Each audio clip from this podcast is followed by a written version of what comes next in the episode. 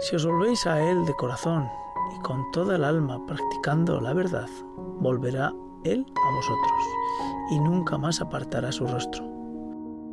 Ante la enfermedad, un podcast católico para acercarnos al mundo de la enfermedad.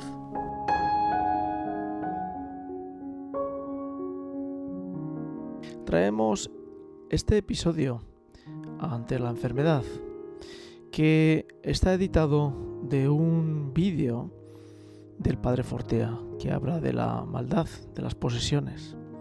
Pero nos hemos permitido extraer de ese vídeo, que es muy interesante, aquellos elementos que el padre Fortea establece como fundamentales para poder vivir en fortaleza ante la adversidad, ante el sufrimiento.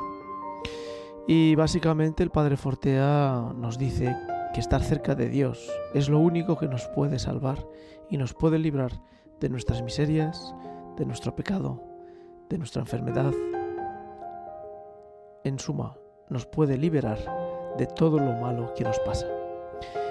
Es eh, agradable ver cómo, simple y llanamente, estando cerca de Dios, es como podemos encontrar la luz que nos lleva a soportar tomando la cruz de Cristo y viviendo con Él el sufrimiento en la cruz.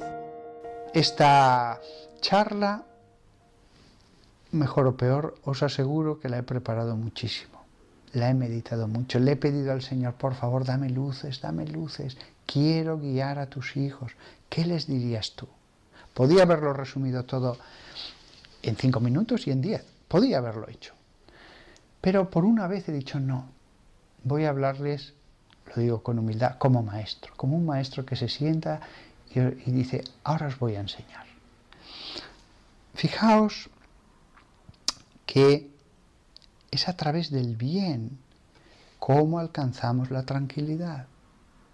El bien es tan amoroso, tan poderoso, que es lo que nos da tranquilidad. En el libro del eclesiástico, algunos lo llaman Sirácida porque es el libro de la sabiduría de Jesús ben Sirá, capítulo 33, versículo 14 y 15. Dice esto tan interesante. El bien es lo opuesto del mal y la vida lo opuesto a la muerte. Así, el pecador es el opuesto del que es de Dios. Mirad todos los trabajos del Altísimo. Vienen en pares, uno enfrente del otro. Este, este versículo es precioso y de una profundidad tan grande para entender el mal. El bien es lo opuesto del mal y la vida es lo opuesto de la muerte. Así el pecador es el opuesto del que es de Dios. Mirad Todas las obras del Altísimo vienen en pares. Uno, una es la opuesta de la otra. Luego, ¿queréis conocer el mal? Pues el modo es conocer el bien.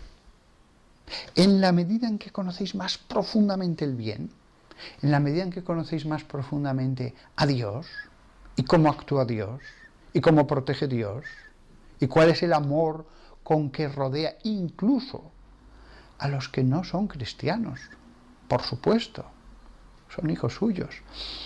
En la medida en que conocemos eso, podremos responder a la cuestión del mal, cómo es el mal, cómo actúa, qué se le permite, hasta dónde llega. ¿Cómo conocer el mal? A través del bien. Es lo que ha dicho ese versículo que he leído la simetría, la simetría. Entonces, ¿cómo funciona el otro? Pues simétricamente, con una diferencia. Dios es el Todopoderoso, el otro no. El otro no. Es una gran diferencia. Por eso tenemos optimismo. Por eso estamos en paz. Si no, no estaríamos en paz. La oración para lograr una conversión. La conversión para llenarse de Dios, para estar con su Padre, que le protege y que le ama, que le rodea de cariño. Eso es lo que debilita el mal.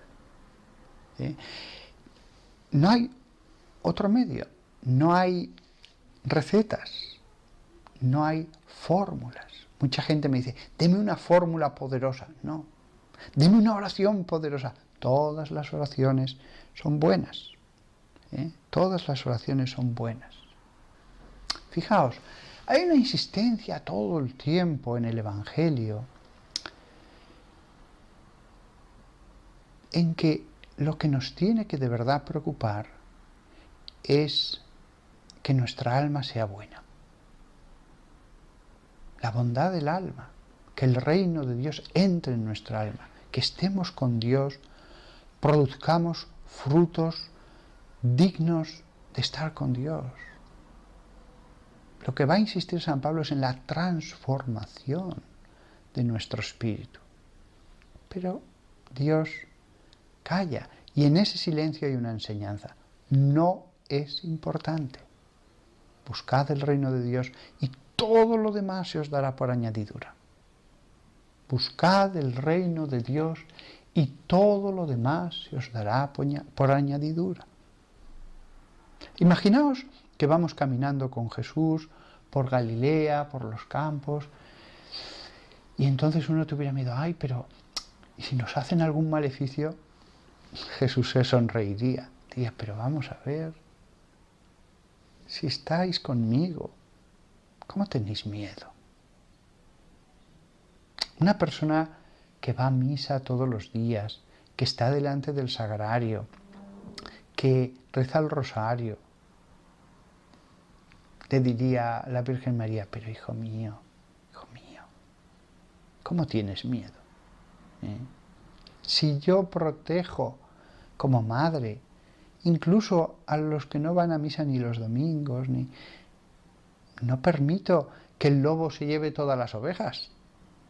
Porque si Dios lo ha permitido, es que Dios quería que ese episodio de sufrimiento le acercara a Dios.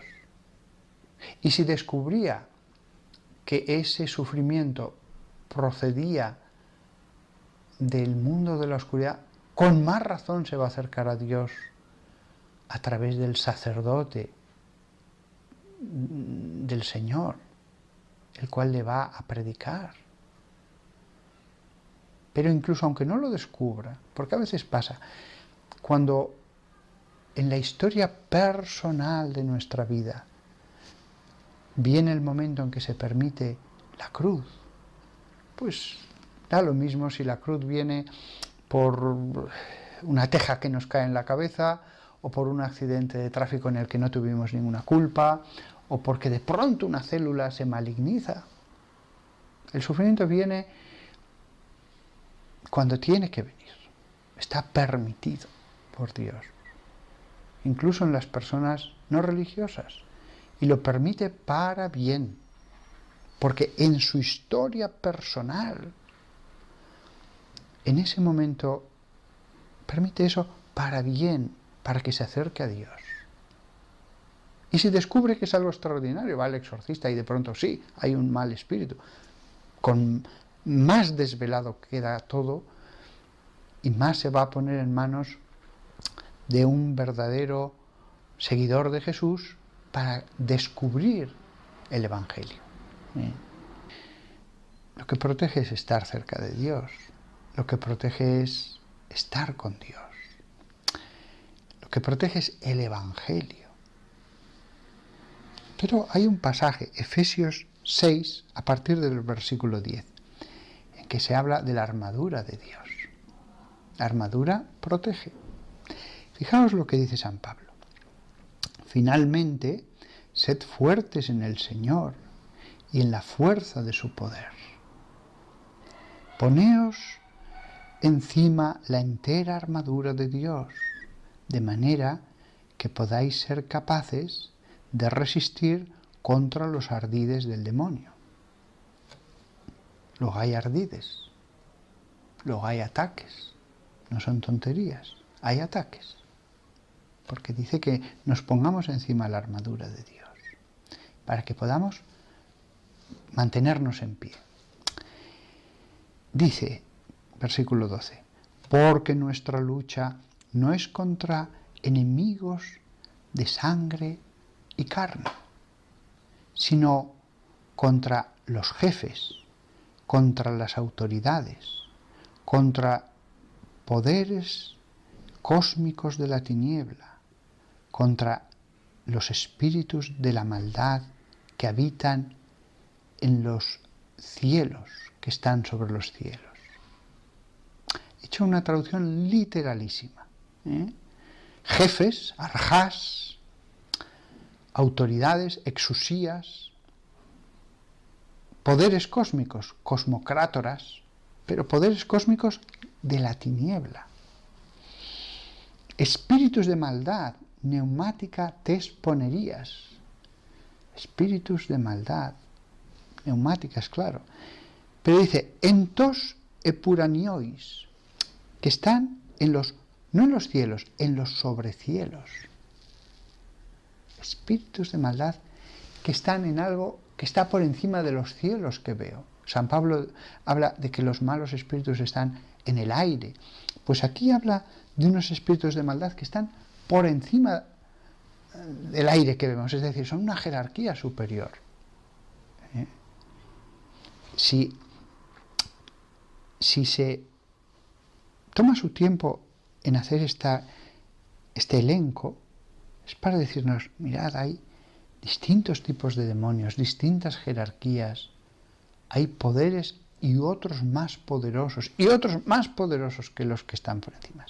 Jefes, autoridades, poderes cósmicos de la tiniebla, espíritus de maldad en los sobrecielos.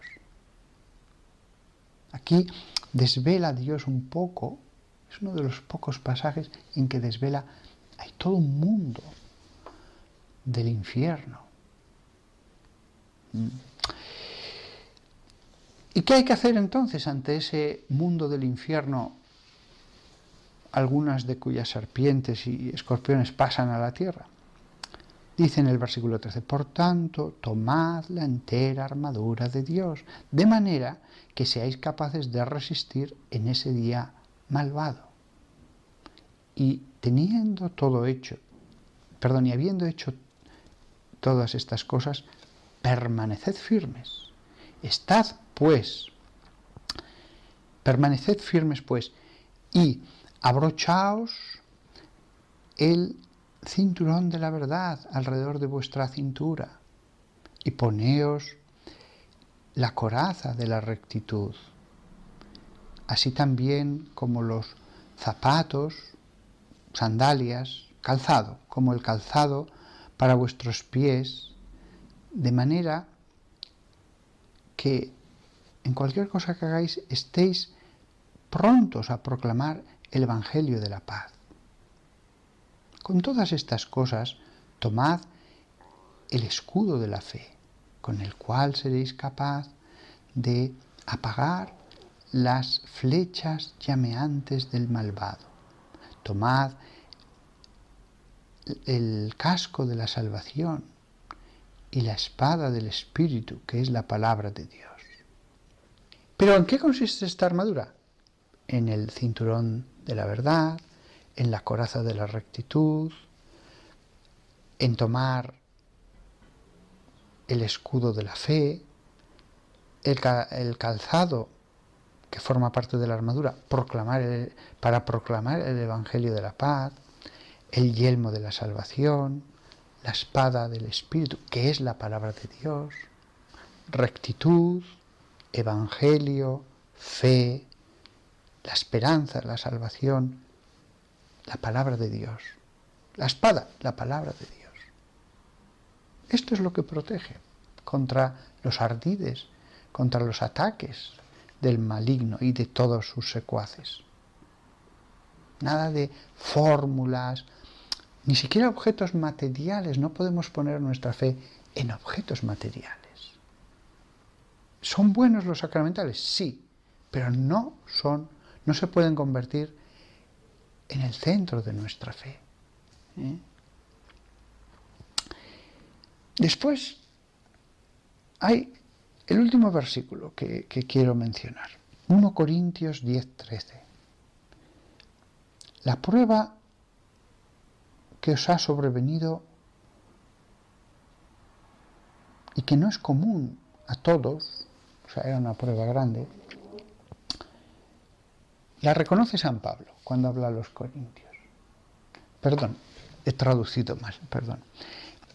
Ninguna prueba os ha venido a vosotros que no sea común a todos. ¿eh? Pero Dios es fiel y Él no permitirá que seáis tentados más allá de vuestra fuerza. Pues con la prueba Él también proveerá el camino para que podáis salir y que seáis capaces de soportarlo. Aquí lo que es más importante es, no permitirá que seáis tentados más allá de vuestra fuerza. La prueba, la tentación, el sufrimiento, sea demoníaco o no, no permitirá que seáis tentados más allá de vuestra fuerza. Es solo para bien. Y habla de la tentación en general, no solo la demoníaca. Todo el mundo tiene sufrimientos, todo el mundo tiene pruebas, pero todo el mundo piensa que en su caso es lo peor y que Dios la ha abandonado. Mm. En realidad es en la prueba cuando pensamos eso, cuando a veces algunos abandonan a Dios, porque ya no tienen fe en Él, ya no tienen esa confianza. Pero Dios es fiel, nos dice San Pablo. Dios es fiel. No permitirá que seáis tentados más allá de vuestra fuerza. Y con la prueba proveerá la salida para que seáis capaces de soportarlo. Siempre Dios pone una salida. ¿Cuántas veces en mi vida una enfermedad, un tal, decía, bueno, esto qué va a pasar, qué va a pasar? y al final se soluciona. Cuando me duele la muela, me acuerdo una noche lo que me dolía esa muela. Nunca me ha dolido tanto una muela. Y si yo hubiera sabido, bueno, a las 3 de la mañana me voy a dormir y ya me despertaré por la mañana sin que me duela. ¿Cómo pasó? El nervio se pudrió. Lo terrible en la prueba es que no sabía cuánto iba a durar aquello. La respuesta final nos la da el Salmo 23. El Señor es mi pastor, nada me faltará. Nada me faltará. Nada. Es mi pastor. Imaginaos una ovejita en un redil y se preocupa por mucho tranquila, está Él. No significa que te eh, tumbes sobre tu trocito y no hagas nada. Bueno, tampoco es eso, tampoco es eso. Pero cuando te diga que salgas, sal, cuando te dé, ponga agua en el abrevadero, bebe, pero tranquila. El Señor es mi pastor, nada me faltará. Él me hace recostar en verdes pastos me conduce al lado de aguas de tranquilidad. Esto es lo que necesitamos todos, sino los pastos de la escritura, las aguas vivas. Sí, alguno, pero incluso él, tendrá que ir a estos verdes pastos y a estas aguas de tranquilidad. Es esto lo que debemos buscar los pastos de la escritura. Las aguas vivas alejan el mal. También podéis ir directamente a mí. Estoy en el sagrario. Estoy en el sagrario. Siempre tienes a Jesús allí en el sagrario, esperándote para que te arrodilles ante Él y te diga, ¿qué quieres? Pastos verdes, aguas de tranquilidad, las aguas vivas son siempre aguas de tranquilidad. ¿eh? Continúa el Salmo. Él restaura mi alma, me conduce por sendas de rectitud a causa de su nombre. Restaura mi alma. ¿Cuántas almas necesitan ser restauradas? Continúa el Salmo. Y aunque camine a través del valle de la sombra de la muerte, no temo ningún mal, porque tú estás conmigo. No temo ningún mal. Tu vara y tu callado me consuelan. A veces yo mismo he tenido la tentación de decir quizás me estoy pasando en la confianza del Señor. Pero no, la confianza del Señor es un escudo. Es un escudo. Antes he dicho el escudo de la fe. Bueno, sí, pero también esto es un escudo. También esto es un escudo. No significa que solo es un escudo una cosa. ¿eh? Porque tú estás conmigo. No temo ningún mal. Continúa el Salmo. Preparas una mesa delante de mí en la presencia de mis enemigos. Ya sabe Dios que tienes enemigos. Los demonios te odian. Sin embargo, preparas una mesa. La mesa de la palabra de Dios. La mesa de la Eucaristía.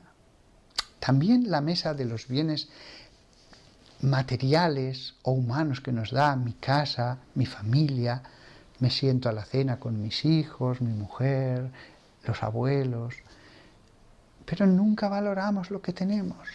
Siempre solo pensamos en lo que nos falta. Siempre pensamos en el engranaje que se ha roto. Y tenemos una mesa delante de mí, incluso humana. ¿Eh? pensemos en la cena en la que el Padre ve a toda la familia alrededor de Él, la alegría de la vida que está a su alrededor pero nos obsesionamos solo con lo malo, la oscuridad del malo se nos mete en la cabeza. Tú unges mi cabeza con óleo, mi copa rebosa. Sin duda, bondad y misericordia me seguirán todos los días de mi vida. Sin duda, seguramente, se puede traducir también esa palabra. Seguramente, hay una seguridad que no excluye la prueba. Jesús tuvo su momento de prueba, su momento de cruz, su momento en que los poderes de las tinieblas le hicieron sufrir tanto como la pasión material sobre su cuerpo. Vale, hay que aceptarlo. También hay esos momentos de cruz. Pero seguro, bondad y misericordia me seguirán todos los días de mi vida. Y acabo con el último versículo de este salmo, que es la conclusión de todo. Y habitaré en la casa del Señor por largura de días. Lo que debemos aspirar es habitar espiritualmente hablando, habitar en la casa del Señor. Espiritualmente hablando. Tenemos que estar en la adoración a Dios ofreciendo sacrificios de alabanza, a veces sacrificios de sufrimiento. Habitar en la casa del Señor. Esa es nuestra fortaleza, nuestro alcázar, nuestro baluarte, la casa del Señor. Teme a los enemigos, aunque vengan con espadas, con arcos, con el que está dentro de una fortaleza inexpugnable. No. Y habitaré en la casa del Señor por largura de días. Estar en Jesús Salvador. No quizás Salvador, Jesús Salvador. Lo que tiene que hacer es estar en Él. Y entonces, bueno, buscad el reino de Dios y todo se os dará por añadidura. Al Evangelio no le falta nada, a la Biblia no le falta nada. La paz os doy, mi paz os dejo. También las palabras de Jesús cuando creyeron ver un fantasma. No tengáis miedo.